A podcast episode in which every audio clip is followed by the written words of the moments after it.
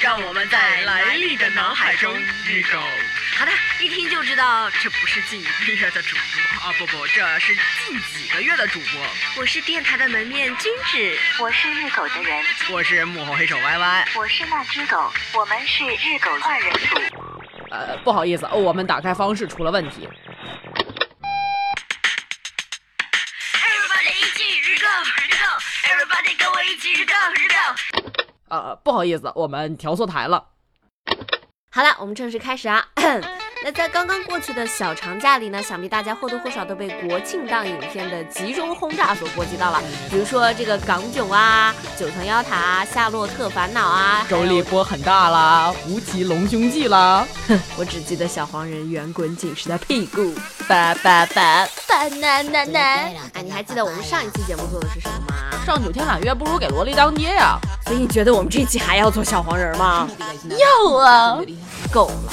就算小黄人的屁股再圆润，我们也该换一个啦。嗯再换一个屁股吗？好的，那我们今天讲的这个电影的英文名字呢，叫做《Inside Out》。呃，字面翻译作从里面出来。哎，从哪儿出来呀？咦，我们干净一点好吗？人家的中文译名明明叫做《头脑特工队》。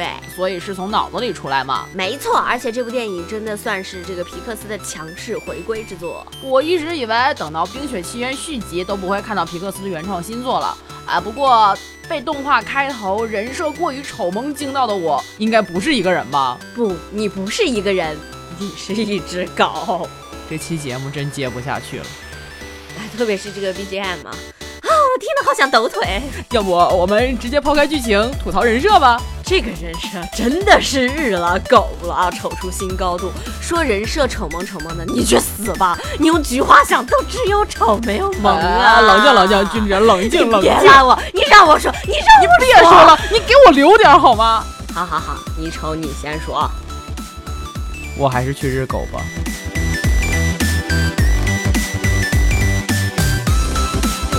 那这个人物形象设计啊，估计是皮克斯有史以来最丑的了吧？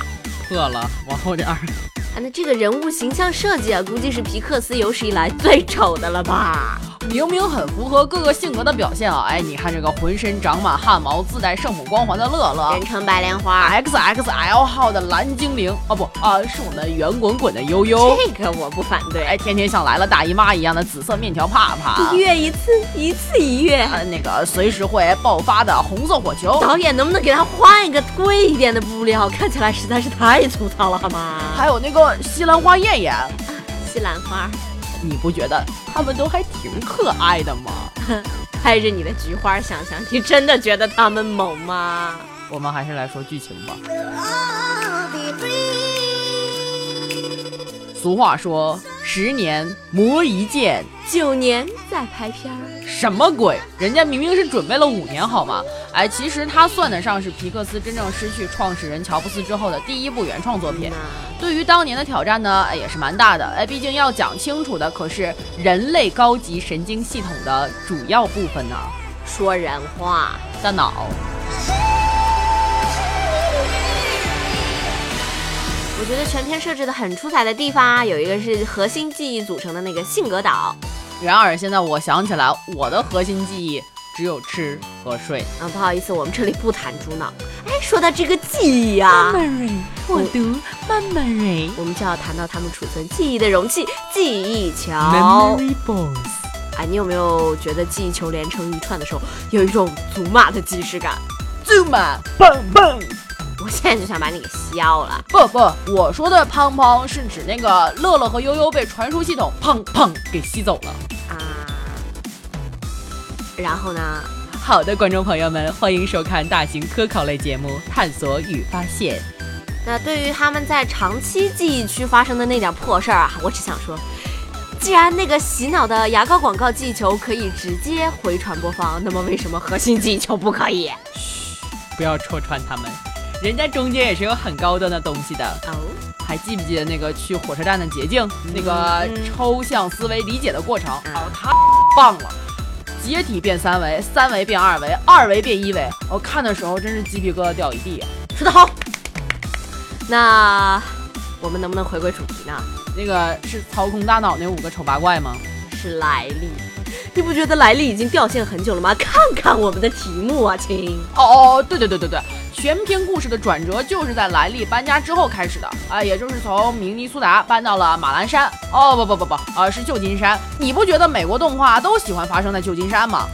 因为他们只有旧金山，而且青春题材永远都在搬家。我建议他们下一次一定要搬到山上的话，不如搬到马鞍山啊，对对啊，马栏山也行。就是。而且啊，为什么旧金山只有西兰花披萨？我以为只有新西兰 有。哎哎哎，打住打住打住！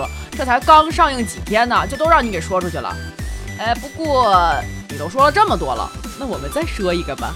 好的呢，那说了这么多搞笑的，我们走一个温情路线吧。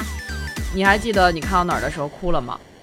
啊、我只记得我哭了。那啥，那儿时那玩伴儿消失的时候，就那 B 棒， Big Bang 就那个，哇，Fantastic Baby。爆米沙卡拉卡。停，换 BGM。咳咳 你还记得那些年你幻想中在打架的小人吗？你还记得那些年你幻想中和他一起过家家吗？你还记得那些年你们一起日过的狗吗？发育的这么早啊？总之，莱利的儿时的幻想玩伴冰棒就是这样的存在。和他一起日狗吗？放过狗吧。其实说回来，看到冰棒消失的那一瞬间，其实心里当时就像决堤一样，泪水哗的一样涌出来，哭到不能自理呀、你是生活不能自理了吗？其实真的是非常心痛于童真选择了自我牺牲。那时候拼命回想，也只能回想起来那么一丁点儿的记忆碎片，消失在我们记忆深处的那些儿时玩伴，真的是非常怀念。啊，我们还是要感谢那些儿时幻想的伙伴曾经存在的那些时间，还有他们给我们的现实，也许永远无法赋予我们的天马行空的想象。所以这其实算是给大人看的电影。在这些情绪里面呢，也只有悲伤有感染记忆的能力，因为不管儿时的记忆有多美好，想到当下呢，哎，内心总是有点苦涩呀。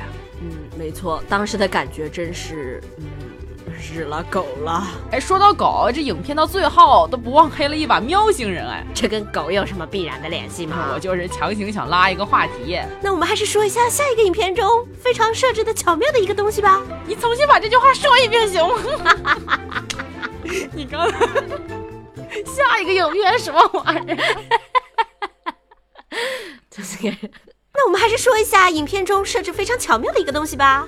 呃，我想想啊，那个，嗯，妈妈的那个哎，儿子，我主要是实在不知道怎么引这个话题呀、 那你别引了，直接说吧。这是一部很冒险的、没有反派的动画。哎，对，而且我很感兴趣的地方在于，每个人的大脑主管情绪都是不一样的。啊，比如这个女性思维中啊，有着细腻柔软情感的悠悠是占主导的，而男性思维中呢，带着冲劲儿的怒怒则是趋于主导地位。而在主人公小姑娘莱莉的头脑中，主导的则是乐乐。哎，这是一个很有意思的现象，有点预示着成长的味道。你长大了，妈妈很欣慰呀、哎，谢谢妈。呃，说了这么多有的没的，我们最后来说说这个电影的导演吧。嗯，该片的导演彼得·道格特 Peter Doctor，啊，Peter Doctor。可能很多人乍一听这个名字觉得很陌生，不过熟悉迪士尼以及皮克斯经典动画的人，应该对他的作品很熟悉。那我个人觉得，啊，作为一名标准的九零后，一八九零后吧， 妈。滚！这个 P P 呃 Peter Peter Doctor 彼得·道格特 Peter Doctor 他执导的这个动画电影呢，真的是算是伴随我长大的。其中呢，他执导的这个家喻户晓的，可以算得上我心目中美国优秀动画电影前三名的，像这个《怪物电力公司》啊，还有以及温暖无数人的《飞屋环游记》。啊、现在我觉得应该把这个《头脑特工队》也要加进去了。度娘，赶紧更新词条啊！其实他作为编剧也是非常棒的，贡献了很多优秀的原创剧本，其中就有具有跨时代意义的动画电影巅峰之作《玩具总动员一二》，以及科幻技术和动画完美结合的《机器人总动员》。哎，剧本写的是真心赞啊！《机器人总动员》真的是看多少遍都不会腻的经典之作。巴里和伊娃的铁掌心真是泪目了一次又一次呀！不吃。好嘞，又是例行公事的时候啦！哎呀，我们动漫电台的官方网址是三 w 点五四七七 dm 点 com，听上去好像是有大片儿的网址啊。大片儿，大人看的片儿。反正你们没事儿呢，也可以上去瞅两眼。然后就是给大家一个唠嗑的地儿。我们听友 QQ 群是三二幺五六八八三五，如果有对上眼儿的，别忘私聊啊。时间是一辆不回头的列车。哎，这怎么回事儿？什么玩意儿就列车了？哎，强行结尾，别说话，抱紧我。 好，无论我们怎样哭喊，都无力阻止车轮子在我们身上呱唧呱唧的碾过。我们能做的只有接受现实，挥别童年，继续前进；别童年，继续前进；童年，继续前进；年，继续前进；继续前进，续前进，前进，进。句啊号。有位网友说的一句话特别好，导演说这是一封写给孩子的情书，我觉得这更是一部写给成年人的情书，献给所有的孩子，愿他们从未长大。哎，你说这个神经病的脑子里是什么样的呢？啊呃，可能多了只狗吧。 I looked out this